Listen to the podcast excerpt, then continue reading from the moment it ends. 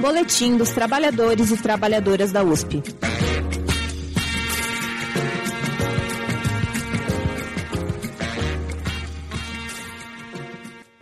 Saudações, companheiros e companheiras da USP. Estamos no ar com mais um boletim de áudio do Sintusp, produzido e apresentado pelo próprio Sintusp. Estou aqui hoje apresentando aqui novamente o Felipe Suna, sou trabalhador aqui da Fefeleche e participo da, da, da atual gestão da diretoria do sindicato. E hoje estou aqui com a Patrícia Galvão, que também é trabalhadora da Fefeleche, também é diretora atual do sindicato. Salve, Patrícia, beleza? E aí, pessoal, beleza? Então vamos lá hoje com, né, para não perder o costume, com os nossos costumeiros salves e antissalves. É, acho que dá para começar com salve, né, Patrícia, sobre a questão do, da luta dos indígenas contra o marco temporal, né? Aí, se você quiser também falar mais sobre ele. Sim, hoje, hoje, hoje não, né? Domingo, inclusive, vai ter um ato é, chamado também pela CSP com Lutas. Às sete da manhã vamos sair aqui do sindicato para fazer parte dessa luta junto com os povos indígenas contra esse ataque absurdo às demarcações de terra, que vai significar um verdadeiro genocídio. Né? E esses lutadores são parte da nossa classe e a gente precisa estar tá junto para apoiar. Boa, bom, chamando aí todo mundo domingo na parte da manhã, né? Acho que às 8 horas o ato começa. É, então, às 8 vamos... começa e a nossa delegação sai aqui do Sintusp às 7. Boa, então vamos lá, Sintusp estará presente, porque além da, né, da luta pelos dos povos indígenas, tem também a questão de que os povos indígenas são os maiores protetores aí da, do meio ambiente, né, as demarcações de terra é muito importante aí contra desmatamento, contra todos esses avanços aí do agronegócio, da especulação imobiliária, etc. Então, uma luta aí de todos nós. Vamos lá, então, a partir de domingo, Sintusp vai estar presente. Quem quiser, entre em contato aí com a gente, quem quiser ir junto. Ou quem quiser ir direto, morar lá perto, né? Que é o meu caso, por exemplo, moro na Zona Norte, vou direto para lá. Ah, e, e aí a questão sobre o anti-salve. Qual que vai ser o anti-salve de hoje, Patrícia? E o anti-salve vai para o arcabouço fiscal, que é a reedição do teto dos gastos, que vai significar para o funcionalismo né, e para os serviços públicos um ataque sem precedentes, né, que significa cortar gastos ali em direitos elementares da população, das universidades e na USP a gente sabe que, embora não estejamos é, sob o comando do governo federal, a gente tem no governo estadual Tarcísio, que também quer aprovar a reforma administrativa. Então, antes salve para todos esses daí que atacam os trabalhadores e os direitos da população. Boa, isso aí. Mais uma, um ataque aí para destruir serviços públicos, entre outras coisas, né? Então, bom, acho que a nossa pauta de hoje, acho que todo mundo deve ter visto aí pela USP rodar panfleto, né? A gente falou bastante sobre isso e a gente resolveu fazer uma edição para explicar mais detidamente, né? que é a questão do manifesto contra a terceirização e precarização do trabalho, né? É, vou pedir para a Patrícia explicar para a gente melhor do que se trata esse manifesto. E dentro disso, que é uma coisa que tem ligação, que é, é, é parte do mesmo assunto, né? Que é a nossa campanha para que as, os trabalhadores e as trabalhadoras terceirizadas da USP tenham acesso ao bilhete único da USP, né?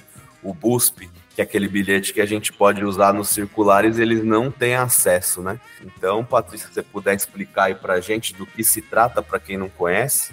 Então, primeiro falar que hoje a terceirização é responsável por pela, pela, pelo nível de vulnerabilidade dos contratos de trabalho.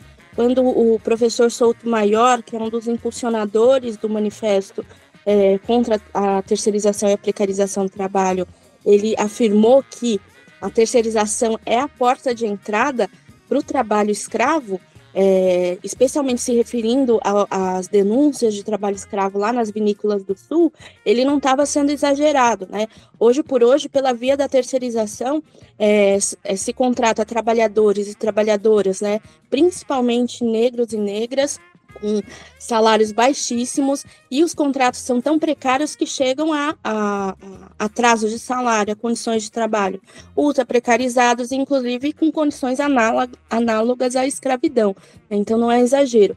E aí intelectuais como o Jorge Souto Maior, que é juiz de direito, e também o Ricardo Antunes, que é professor da Unicamp, eles é, escreveram um manifesto para unificar a classe trabalhadora na luta contra a terceirização e a precarização do trabalho, que se dá também via é, trabalhadores de plataforma de aplicativos, né, como Uber, 99, Mary Help, entre outras, né, que é um, um, um avanço ainda mais profundo do significado de é, precarização. Esse manifesto, escrito aí por muitas mãos e que hoje tem é, mais de duas mil assinaturas e chamando todos os trabalhadores da USP a assinar esse manifesto. O link vai estar tá no nosso, tá no nosso site, está nos nossos materiais. Né? Esse manifesto é uma forma de você buscar mostrar para os trabalhadores, seja do funcionalismo, sejam trabalhadores é, em geral, seletistas ou estatutários, que é, o, o, processo de terceirização, de precarização do trabalho vai atingir a todos nós, né? Rebaixa a condição de salários e de trabalho de toda a classe trabalhadora, porque permite os patrões a explorar cada vez mais, a extrair cada vez mais do nosso suor é, os seus lucros e as custas de, é, de redução de salários, corte de benefícios, de direitos, enfim. Esse manifesto é uma, um instrumento potente para unificar a, a, classe trabalhadora, né, como uma forma de é, mover a classe trabalhadora para exigir é, um plano de lutas capaz de é, derrotar esses ataques, né? derrotar a reforma da Previdência, a reforma trabalhista e as reformas que estão vindo aí, como a reforma administrativa, né, do Tarcísio, porque já teve a do Dória, além dos, do, de ataques como o arcabouço fiscal e o marco temporal, ou seja, é um instrumento para mobilizar as lutas, né? O próprio é, Ricardo Antunes gravou para a gente um áudio para a gente escutar, é, explicando a importância desse manifesto. E diante, inclusive, da, da, da última resolução do Alexandre de Moraes, do STF, é, diante dos é, motoristas de aplicativo, da Uber, que não reconhece a relação de trabalho ali é, entre esses trabalhadores e a plataforma, mais importante ainda é a gente ser parte desse manifesto dessa campanha. Né? Saibam também que foi da USP que saíram cérebros que gestaram, por exemplo, plataformas como a 99 é, e o iFood, né? Ou seja, é, a universidade ela produz conhecimento, mas uma parte desse conhecimento ela se vangloria, inclusive, de estar a serviço da precarização do trabalho. Então, diz bastante respeito a nós trabalhadores da USP, né? Isso sem falar do BUSP que a gente vai entrar daqui a pouco. É, Patrícia, e aqui na universidade, né, para os trabalhadores aqui na nossa realidade, isso pega bastante, né? Além do pessoal, né, que, que, que era né, trabalhador básico que eles têm terceirizado aí da limpeza, da, da vigilância, também estão chegando aí, né, avançando na precarização em relação até a professor, né? A gente vê aí professor, uns trabalhando de graça, outros trabalhando de forma temporária, ganhando um salário muito baixo a gente vê nós, né, técnicos administrativos e, e, básicos aqui, a universidade utilizando a mão de obra de estagiário para fazer o mesmo trabalho que, que, funcionários fazem, mas ganhando muito menos, né? É, e, e, aí vai para várias questões, né? Contratação temporária de funcionário, enfim, a gente vai sentindo na pele as coisas avançando cada vez mais, e isso é importantíssimo barrar porque tá em todo lugar, né? Não é só aqui. Exatamente. É, é, é pelo, pelos nossos empregos, né? E pelos nossos filhos também. E é um processo bastante é, violento que está se dando, inclusive, é, com estudos para entrada de OS no HU, a entrega do próprio HRAC, é, que, que cai na mão da iniciativa privada, isso sem falar é, do CESEB, que também é é, uma parte é gerido pelas OS, enfim, os bandejões, é todo um processo que está em curso que a gente precisa estar tá atento porque ele está acelerado. É isso aí. Então vou agora para um uma das pessoas que estão aí tocando esse manifesto, né, o professor Ricardo Antunes, que é especialista nessa questão, já escreveu vários livros aí, professor da Unicamp, mandou aqui um áudio para gente. Vou colocar ele aqui rapidinho para ele falar sobre essa questão aí. Bom dia, meu nome é Ricardo Antunes. Nós participamos num grupo coletivo que organizou o manifesto contra a terceirização e pelos direitos dos trabalhadores em plataformas. Vou explicar para vocês, em poucas palavras, o que, que nos parece muito importante. Se olharmos nos últimos meses o volume de trabalhadores e trabalhadoras escravizados que foram encontrados no Brasil, né, nos últimos anos se somam né, aos milhares e na última década inclui também muitas crianças.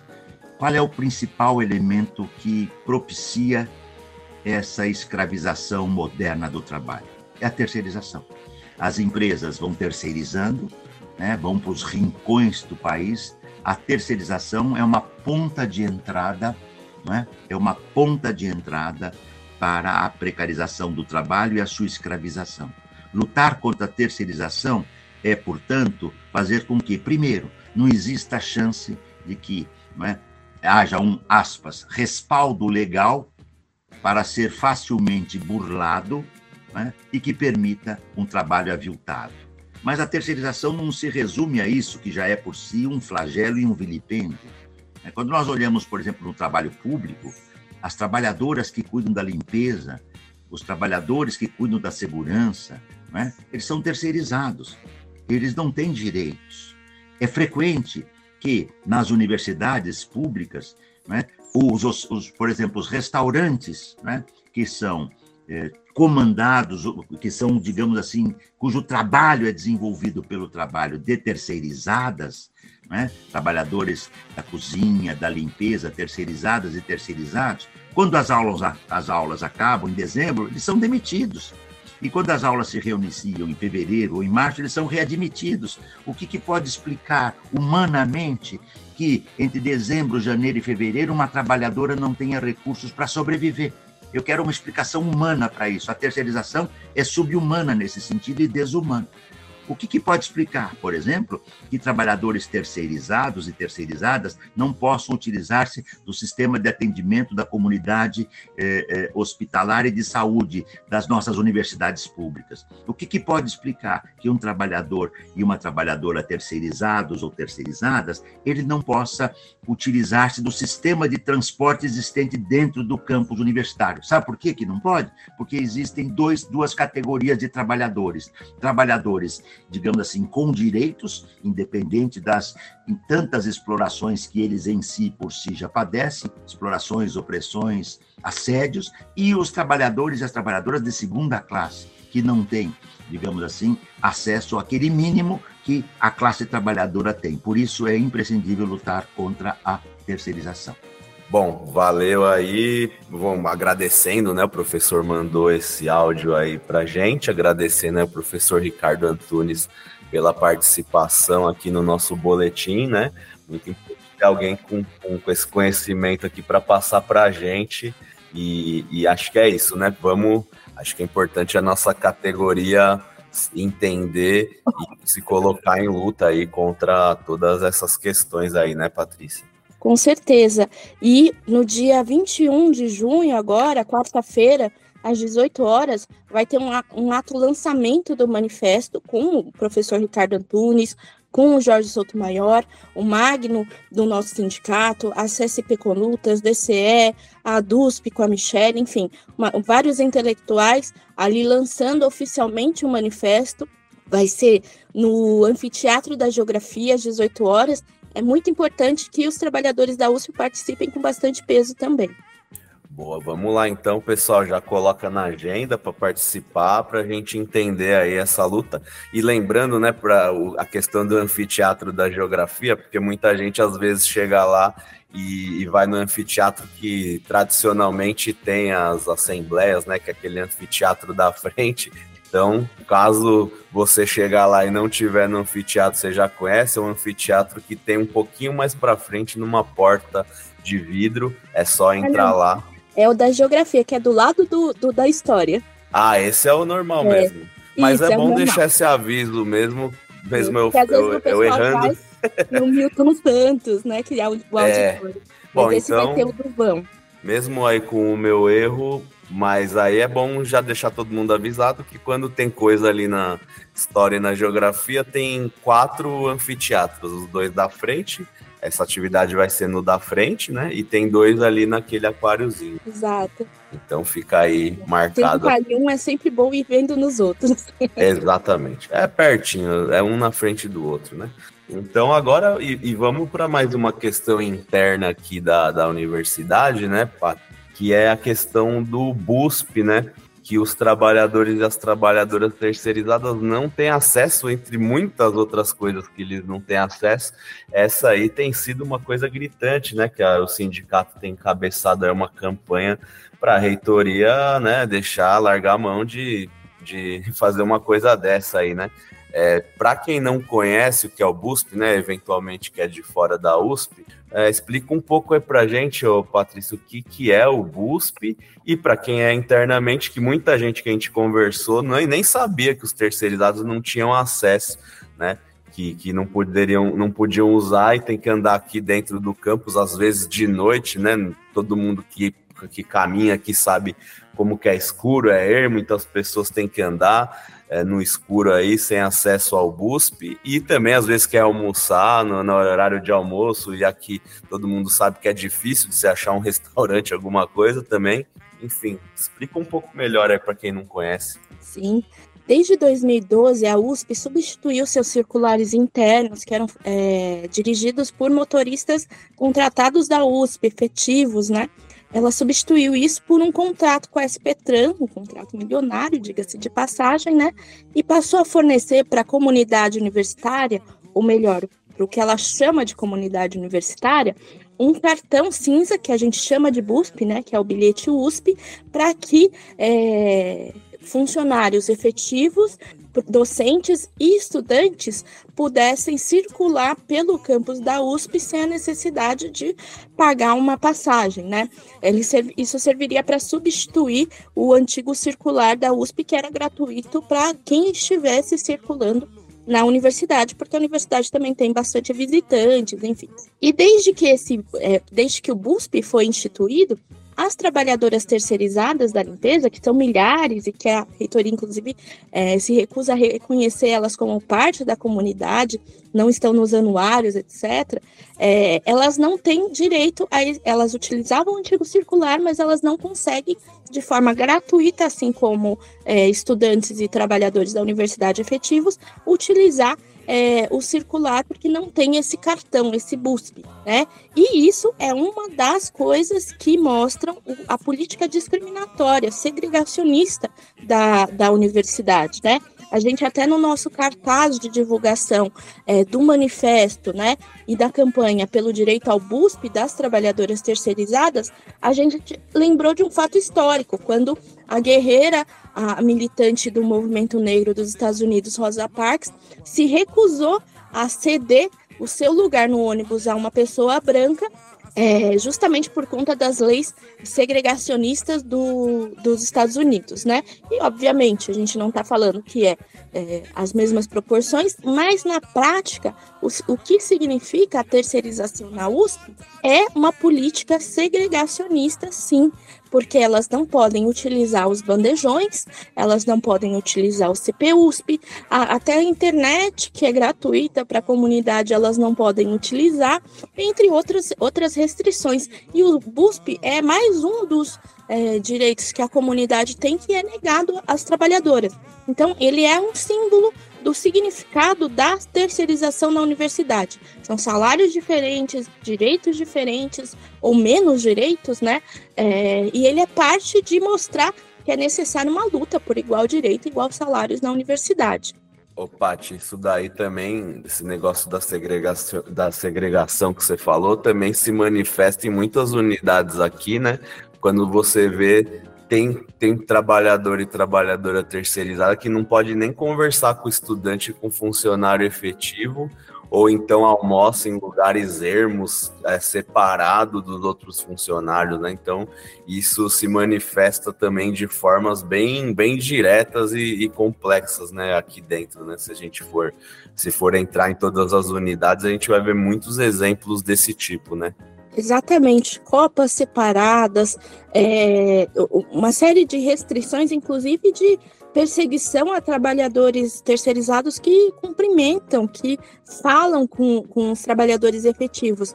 Inclusive, muitas vezes eles fazem isso de forma escondida para que a gente possa reclamar por eles na direção de direitos elementares, por exemplo, em relação ao atraso de salários.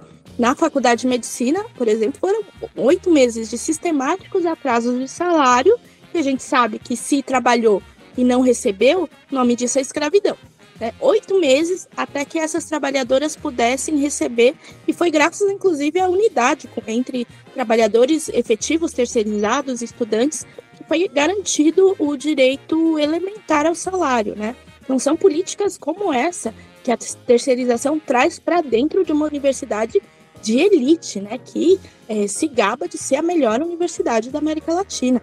É, exatamente. Bom, agora vamos, assim como o professor Ricardo Antunes mandou no primeiro bloco, o professor Vladimir Safatli, aqui também, da, aqui nesse caso da USP, professor de filosofia aqui, mandou também um áudio para a gente, né? Ele que conhece também essa realidade aqui interna, para falar sobre essa questão aí do, do BUSP. Então fica aí o, o áudio, vamos soltar rapidinho aqui, professor. Sou Vladimir Safatli, professor do Departamento de Filosofia da Universidade de São Paulo, e venho aqui somar minha voz a todos aqueles aquelas que estão lutando para que os trabalhadores terceirizados da Universidade de São Paulo possam ter acesso, ao menos, ao sistema de circulares interno da cidade universitária.